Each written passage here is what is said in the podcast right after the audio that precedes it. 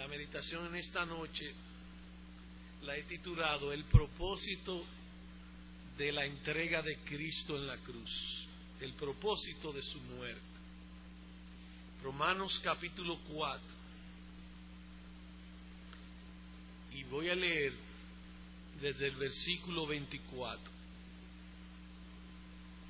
hablando de Abraham, el apóstol Pablo en el verso 24 dice, desde el 23, y dice él, y no solamente con respecto a él, o sea, de Abraham, se escribió que le fue contada, sino también con respecto a nosotros, a quienes ha de ser contada. Esto es, a los que creemos en el que levantó de los muertos a Jesús, Señor nuestro, el cual fue entregado por nuestras transgresiones y resucitado para nuestra justificación. Y aquí quiero tomar la mente de alguno. Realmente este sermón no es una repetición de la predicación en esta mañana. Es más bien una extensión que en esta mañana Romanos 10, versículo 10 dice que nosotros creemos con el corazón para justicia. Que habla de la justificación. Pero vamos a ver que en este capítulo 4, como ustedes saben, el apóstol Pablo, hablando de la justicia delante de Dios, en este capítulo 4 nos muestra desde el versículo 1 hasta el 12 un ejemplo en Abraham, una ilustración de la justificación por la fe. Ahora bien, esta justicia de Dios se alcanza por su gracia. La justicia de Dios, como vimos en esta mañana, se alcanza por la gracia de Dios que nos da el creer en Jesucristo para nuestra justificación. Ahora bien, esta gracia en la que descansa nuestra salvación es una gracia gratuita y se ve más claramente en nuestras almas, o sea, se ve, podemos verla con los ojos de la fe, con nuestra alma, con todo el corazón, con, con el énfasis que el apóstol Pablo le pone en esta porción de la escritura que acabamos de leer. ¿Cuál es el énfasis que el apóstol Pablo pone en esta en esta porción de la escritura. El énfasis es que nosotros debemos confiar en Dios. Que nosotros debemos confiar en Dios y confiar en sus promesas. Miren conmigo, por favor, el versículo número 3, ahí mismo, en el capítulo 4 del libro de Romanos. Dice el apóstol, porque no por la ley fue dada a Abraham y a su descendencia la promesa de que sería heredero del mundo, sino por la justicia de la fe. Que aquí dice, eh, bueno, a Abraham le fue dada eh, la promesa de que sería heredero del mundo por la justicia de la fe. Versículo 14. Porque si los que son de la ley son los herederos, van a resultar la fe y anulada la promesa. Versículo 20. Vamos a leerlo desde el verso 19, 18. Dice, hablando de las promesas, él creyó, dice, Abraham creyó esperanza contra esperanza para llegar a ser padre de muchas gentes, conforme a lo que se había dicho, así será tu descendencia. Dios le dio una promesa a Abraham, le dijo, mira las estrellas del cielo, así será tu descendencia. Y Abraham no se debilitó en la fe al considerar su cuerpo, que estaba ya como muerto, siendo casi de 100 años o la esterilidad de la matriz de Sara. Tampoco dudó por incredulidad de la promesa de Dios, sino que se fortaleció en fe dando gloria a Dios. Aquí es que la justificación por la fe toma más brillo cuando nosotros vemos el poder de Dios cumpliendo sus promesas. Esta promesa tiene un alcance universal. Esta promesa, como decíamos en esta mañana, tiene un alcance universal. Verso 24. Desde el 23. Y no solamente con respecto a Abraham, a él, se escribió que su fe le fue contada por justicia, sino también con respecto a nosotros, a quienes ha de ser contada. Esto es, a los que creemos en el que levantó de los muertos a Jesús, Señor nuestro, el cual fue entregado por nuestras transgresiones y resucitado para nuestra justificación. ¿Quiénes son estos a los cuales su fe le fue imputada por justicia?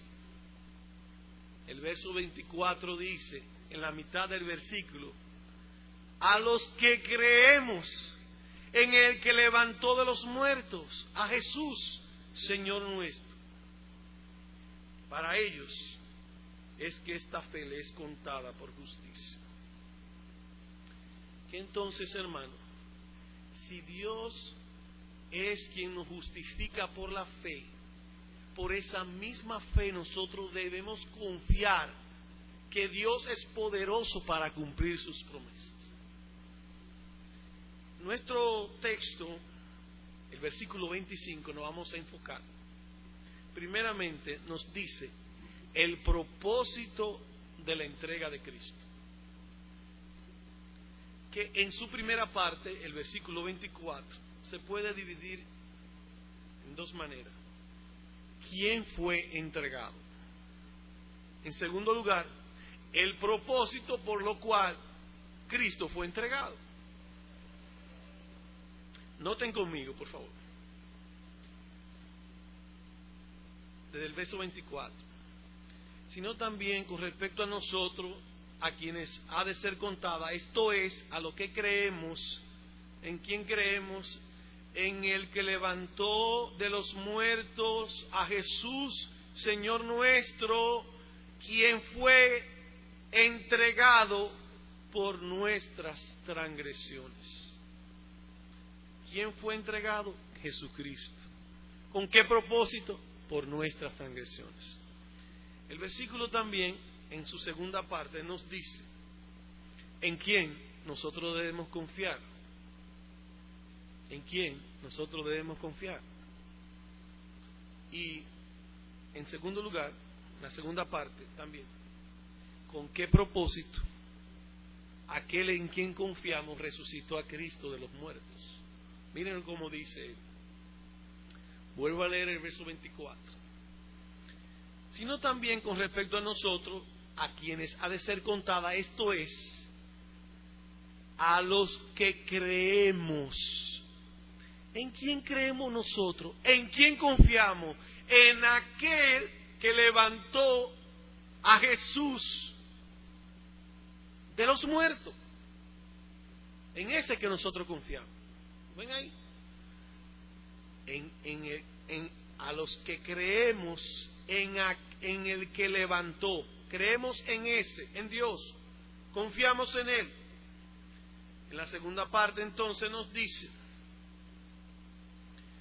eh, ¿con qué propósito el Dios en quien confiamos resucitó a Cristo? Verso 25. Cristo Jesús, nuestro Señor, fue entregado por nuestras transgresiones y resucitado para nuestra justificación. Vamos entonces a considerar nuestro primer punto, hablando del propósito de la entrega de Cristo en la cruz. ¿Quién fue entregado? Él fue entregado. Dice el verso 25, el cual fue entregado por nuestras transgresiones. Si nuestro Señor Jesucristo fue levantado por Dios de entre los muertos. Implícitamente, como lo dice el texto, si, si nuestro Señor Jesucristo estaba en una tumba y lo resucitaron fue porque murió. En, el libro de los Hechos, capítulo 4, vamos a ir allá, vamos a ver que Dios entregó a Jesucristo en la cruz por su propio designio, por el designio de Dios. Hechos capítulo número 4. Nosotros creemos que, que Cristo fue entregado por el designio de Dios. Hechos capítulo 4, el verso 27. Perdón, desde el 26.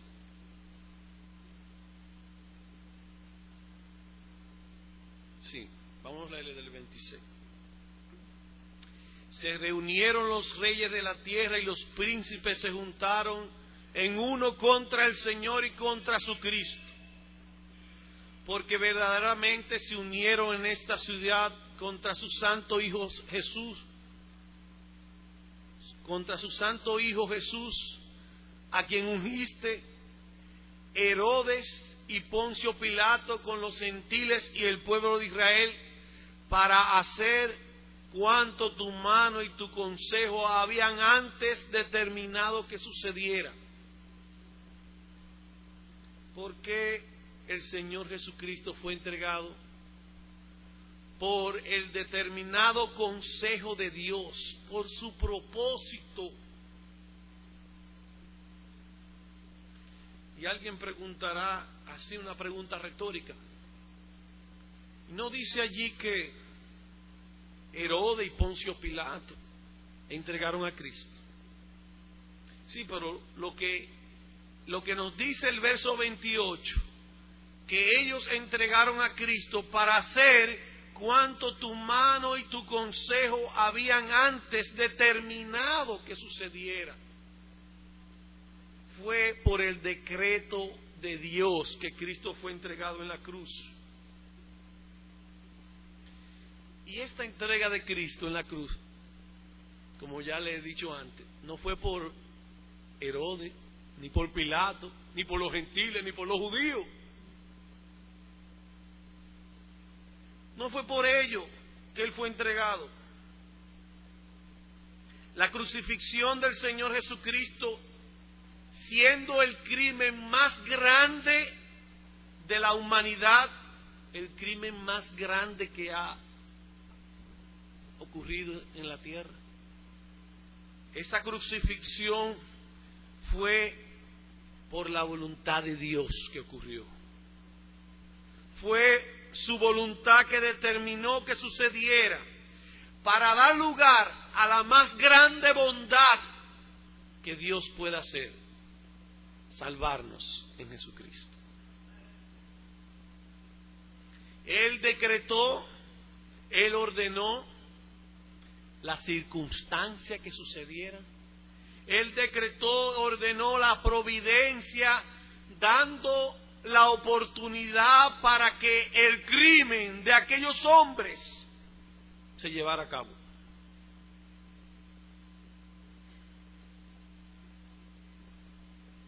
sí fueron aquellos hombres que cometieron el crimen.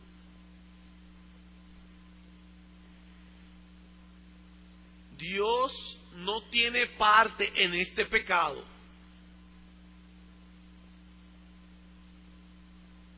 El propósito de Dios de permitir que Cristo muriera en la cruz, Él lo usó para dar paso a la más grande bondad que un pecador puede recibir la salvación de los perdidos.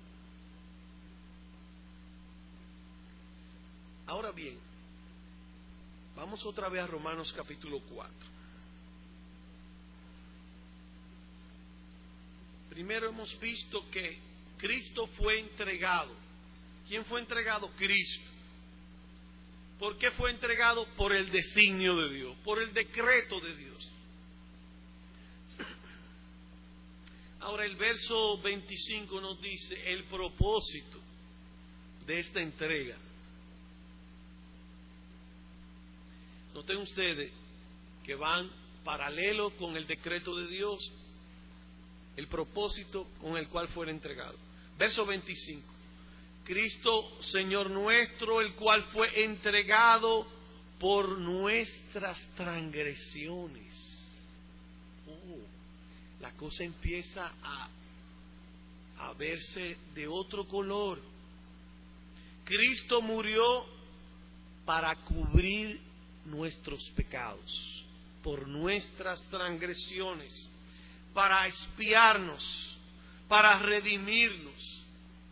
Y es muy claro el profeta Isaías en el capítulo 53 hablándonos de que Cristo fue entregado por nuestros pecados, por nuestras transgresiones. Le invito por favor a que busquemos en Isaías capítulo 53.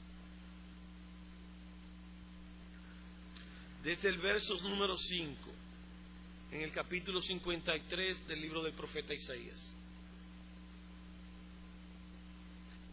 Dice así, mas él herido fue por nuestras rebeliones. ¿Por qué propósito fue Cristo entregado? Por mis pecados y por el tuyo. Él herido fue por nuestras rebeliones molido en la cruz por nuestros pecados, el castigo de nuestra paz fue sobre él y por su llaga fuimos nosotros curados. Todos nosotros nos descarriamos como ovejas, cada cual se apartó por su camino, mas Jehová cargó en él el pecado de todos nosotros. Angustiado él, y afligido, no abrió su boca como el cordero, como el bendito cordero fue llevado al matadero, y como oveja delante de sus trasquiladores, enmudeció y no abrió su boca. Nuestro Señor Jesucristo fue entregado con el propósito de cargar nuestros pecados, de redimirnos, de cubrirnos con su sangre en la cruz Cristo en su muerte hizo un pago total y completo del castigo que tú y yo merecemos.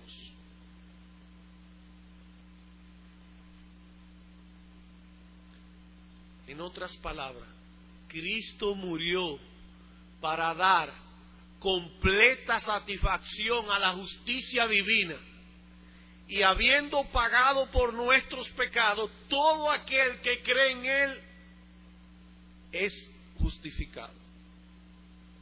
Les es impuesta la justicia, imputada la justicia del Señor Jesucristo. Oh hermano, Dios envió a Cristo a morir por nuestros pecados. Y yo quiero que veamos algo gráficamente en Romanos capítulo número capítulo número 8, versículo número 3. Cuando dice la Biblia que Cristo murió por nuestros pecados. Romanos capítulo 8.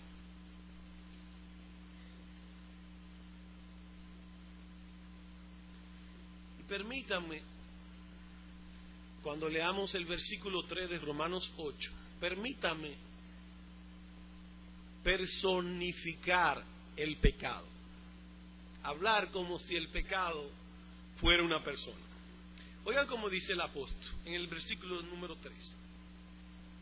Porque lo que era imposible para la ley, por cuanto era débil por la carne, Dios enviando a su Hijo en semejanza de carne de pecado y a causa de nuestro pecado, del pecado, condenó al pecado en la carne ¿Qué usted quiere personificar en el pecado? Lo que dice al final. Que Dios, enviando a su Hijo, condenó al pecado en la carne. Condenó al pecado en la carne. Cuando hablo de personificar el pecado, debo decir que cuando Cristo murió en la cruz, el pecado fue condenado y una persona en, este en este lugar, el pecado, si es condenado, no tiene derecho a acusar. Oigan esto. Si una persona está presa, condenada, no tiene derecho a acusar a nadie. Ni tiene derecho a gobernarla. El preso no puede gobernar a nadie. Todos sus derechos lo perdió. Vean conmigo el verso 3 al final. Dios envió a su Hijo en semejanza de carne de pecado a causa del pecado, condenó al pecado en la carne. El pecado no tiene fuerza para acusarnos, ni tiene fuerza para gobernarnos. De manera que tampoco por el pecado podemos ser condenados. Ahí está el versículo número uno, en Romanos 8, ahí, lean conmigo, en el verso 1. Ahora pues, ninguna condenación hay para los que están en Cristo Jesús, los que no andan conforme a la carne, sino conforme al Espíritu, porque la ley del Espíritu de vida en Cristo Jesús me ha librado de la ley del pecado y de la muerte, porque lo que era imposible para la ley por cuanto era débil por la carne, Dios enviando a su Hijo en semejanza de carne de pecado y a causa del pecado condenó el pecado en la carne.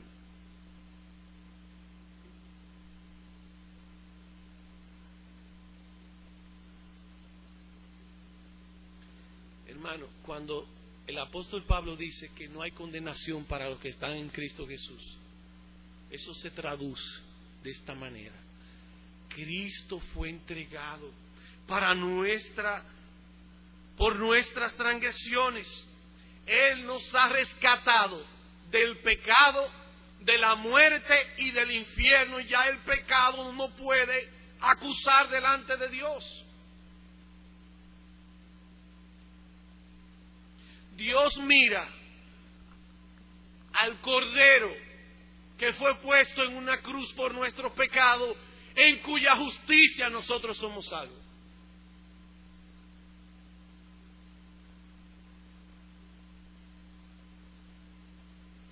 ¿Ves tú la misericordia de Dios en Jesucristo?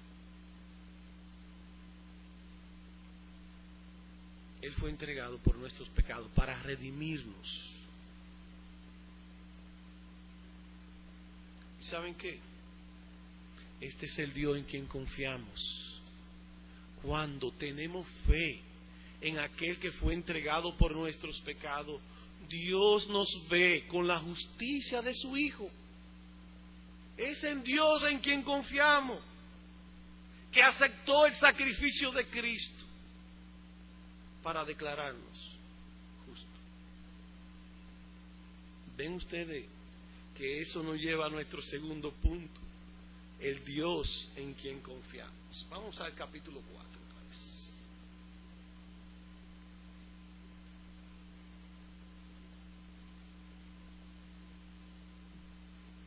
En el verso 24, nueva vez, quiero reiterar el asunto. Todo el que cree en Jesucristo confía en Dios, que lo entregó y lo resucitó de los muertos.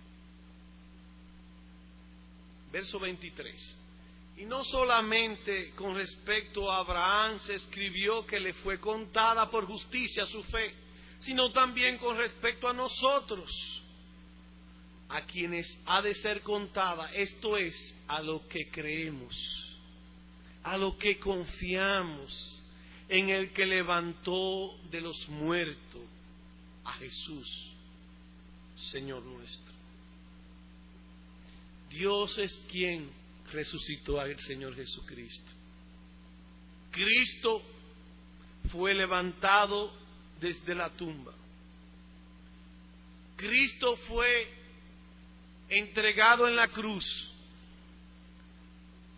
y resucitado de entre los muertos para vindicar la justicia divina, para dar completa y total satisfacción a su justicia. La perfecta ley de Cristo y su sacrificio en la cruz por nuestro pecado fue el pago que Dios aceptó para justificarnos. Él fue levantado de los muertos porque Él pagó el precio que la justicia divina demandaba.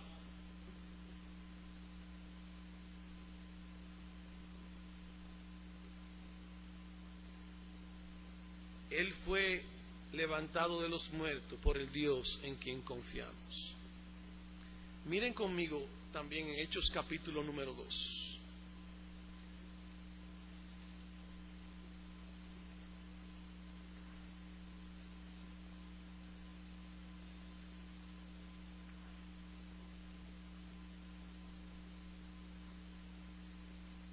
Desde el verso 23.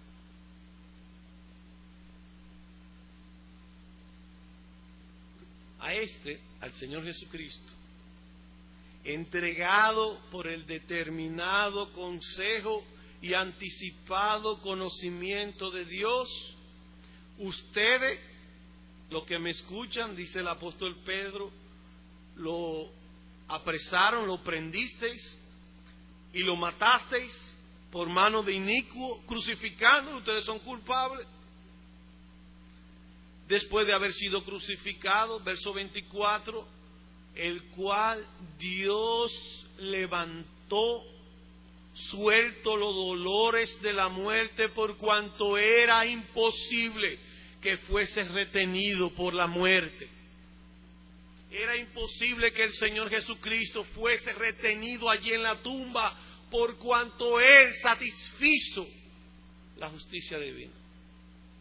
Él pagó el precio que la justicia demandaba. Resucitó a Cristo para nuestra justificación. Romanos capítulo 4.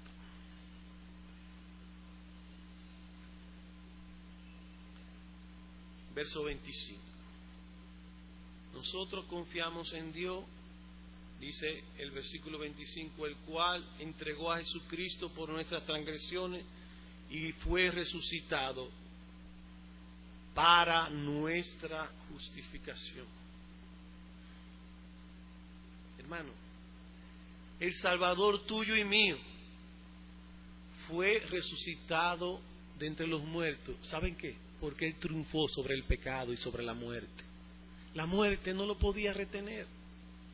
Como leímos en el libro de los Hechos capítulo 2, La muerte no lo podía retener. Alguien ha dicho esto. Si Él pagó delante de la justicia divina y Dios se agradó de su sacrificio en la cruz, Él no podía estar allí en la tumba. Dios le levantó como una muestra de que su justicia quedó satisfecha en Él. Ahora bien, recuerden en la introducción de nuestro de, nuestro, de nuestra meditación le decía que esta justicia lograda por Cristo para todo aquel que cree toma brillo, toma fuerza cuando nosotros confiamos en las promesas de Dios. Cuando nosotros confiamos en que nosotros, en que Dios es poderoso para cumplir su promesa.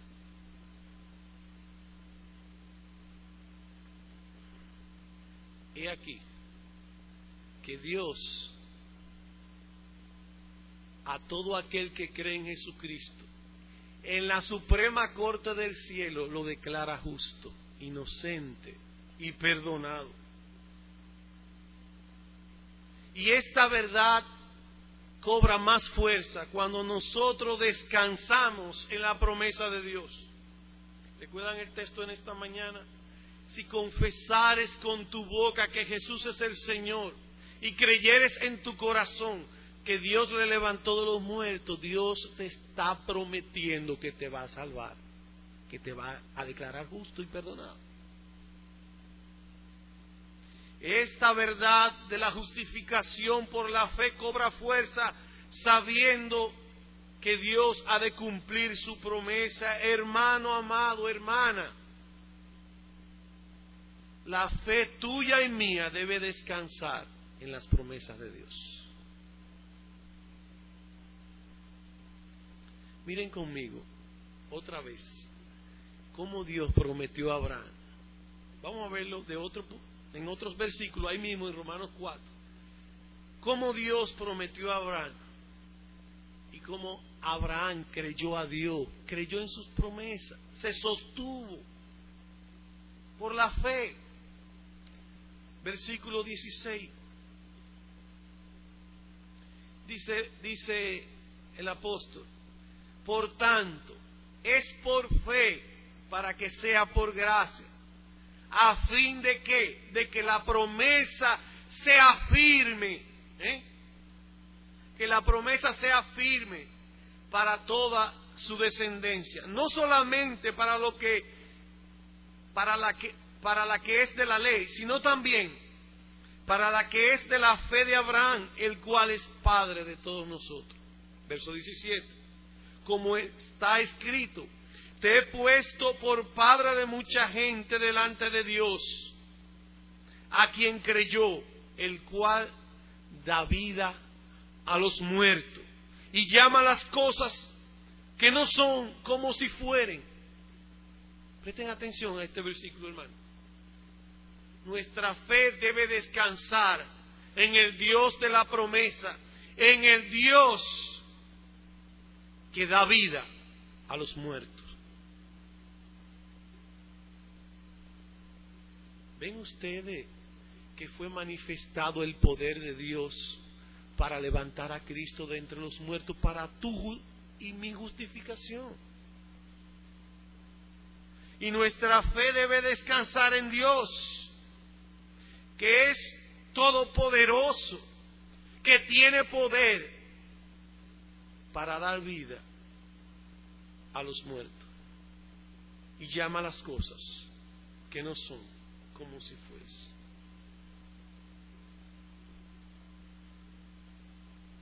Ciertamente,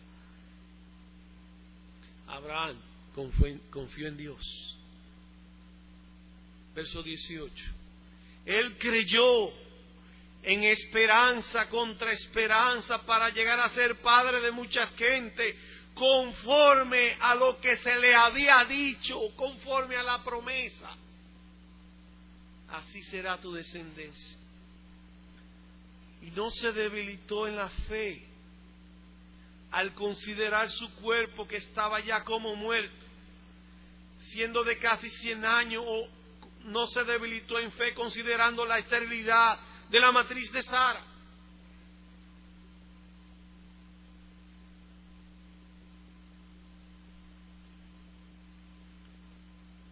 La fe de Abraham descansaba en el poder de Dios para cumplir sus promesas.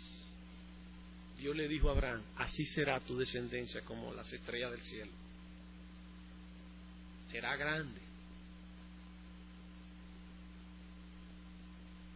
Y mucho de lo que estamos aquí, por la gracia de Dios, somos parte de la promesa que Dios le cumplió a Abraham.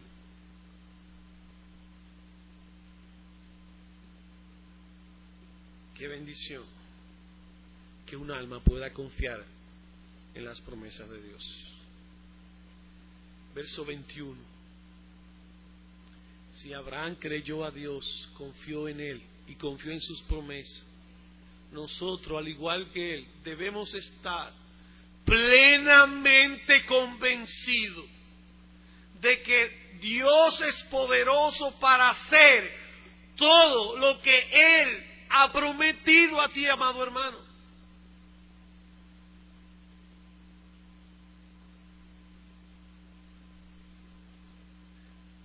Hermano, yo quiero que tú salgas de aquí con la bendición de Dios, de que tú has de vivir en esta vida hasta el último día de tu vida, confiando en las promesas de Dios. Lo que tienen himnario azul, yo quiero leer un himno que por la influencia del Espíritu no dejaba de repetirse en mi corazón.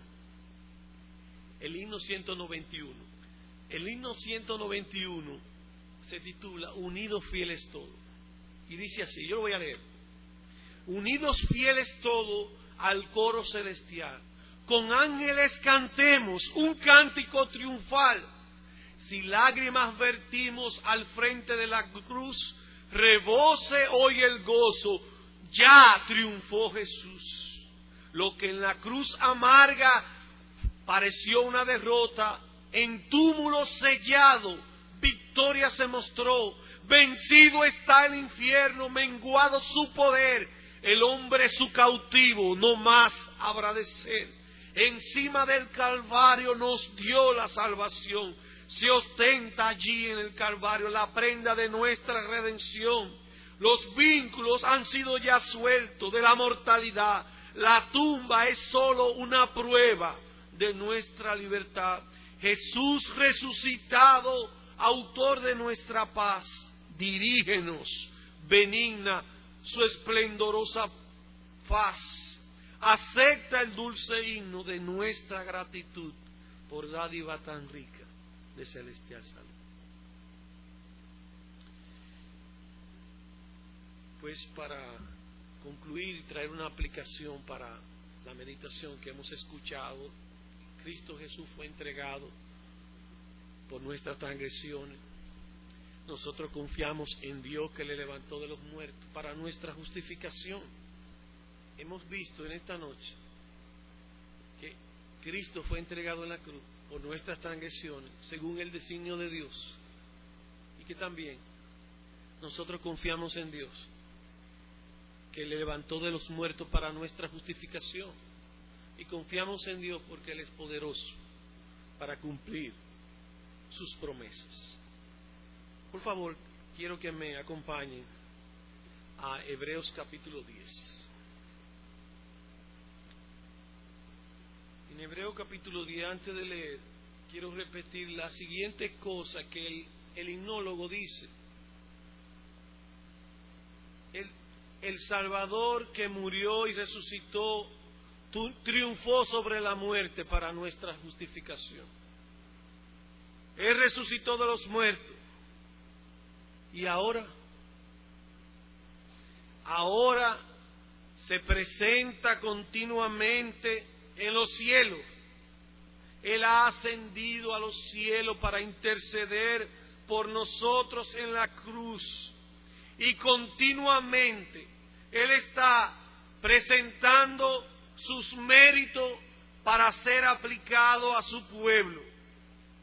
Él murió, ascendió a los cielos para presentarse ante Dios.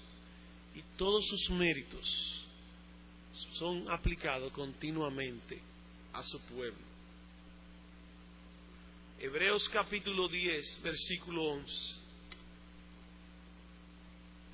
Y ciertamente todo sacerdote está día tras día ministrando y ofreciendo muchas veces los mismos sacrificios que nunca pueden quitar los pecados. Pero Cristo, habiendo ofrecido una vez para siempre un solo sacrificio por los pecados, se ha sentado a la diestra de Dios. De ahí en adelante esperando hasta que sus enemigos sean puestos por estrado de sus pies. Porque con una sola ofrenda hizo perfecto para siempre a los santificados. Y nos atestigua lo mismo el Espíritu Santo, porque después de haber dicho, este es el pacto que haré con ellos, después de aquellos días, dice el Señor, pondré mis leyes en sus corazones y en sus mentes las escribiré y añade, y nunca más me acordaré de sus pecados y transgresiones pues donde hay remisión de estos pecados, no hay más ofrenda por el pecado. Así que, hermanos, concluimos, teniendo libertad para entrar en el lugar santísimo por la sangre de Cristo, por el camino nuevo y vivo que Él nos abrió a través del velo, esto es su carne, y teniendo un gran sumo sacerdote sobre la casa de Dios, acerquémonos con corazón sincero, en plena confianza de fe, purificado los corazones de mala conciencia, lavado los cuerpos con agua pura. En esta noche hemos venido a esta ordenanza a recordar que Cristo derramó su sangre en la cruz para pagar el precio de nuestros pecados. Y por sus méritos podemos en esta noche entrar en su presencia, examinar nuestras vidas para ver si están andando conforme a la fe. Examina, hermano, tu vida en este momento, medita en tu corazón en esa justicia comprada con la sangre de Cristo. Y ve con confianza, Dios es el Dios en quien confiamos. Él es poderoso para cumplir sus promesas. Y si alguno hubiere pecado, abogado tenemos para con el Padre Jesucristo el justo. Pues si confesamos nuestros pecados, Él es fiel y justo para perdonar. Él es fiel y justo para perdonar. Quiero terminar leyendo una bendición apostólica que se encuentra en Hebreos capítulo 13, versículo 20.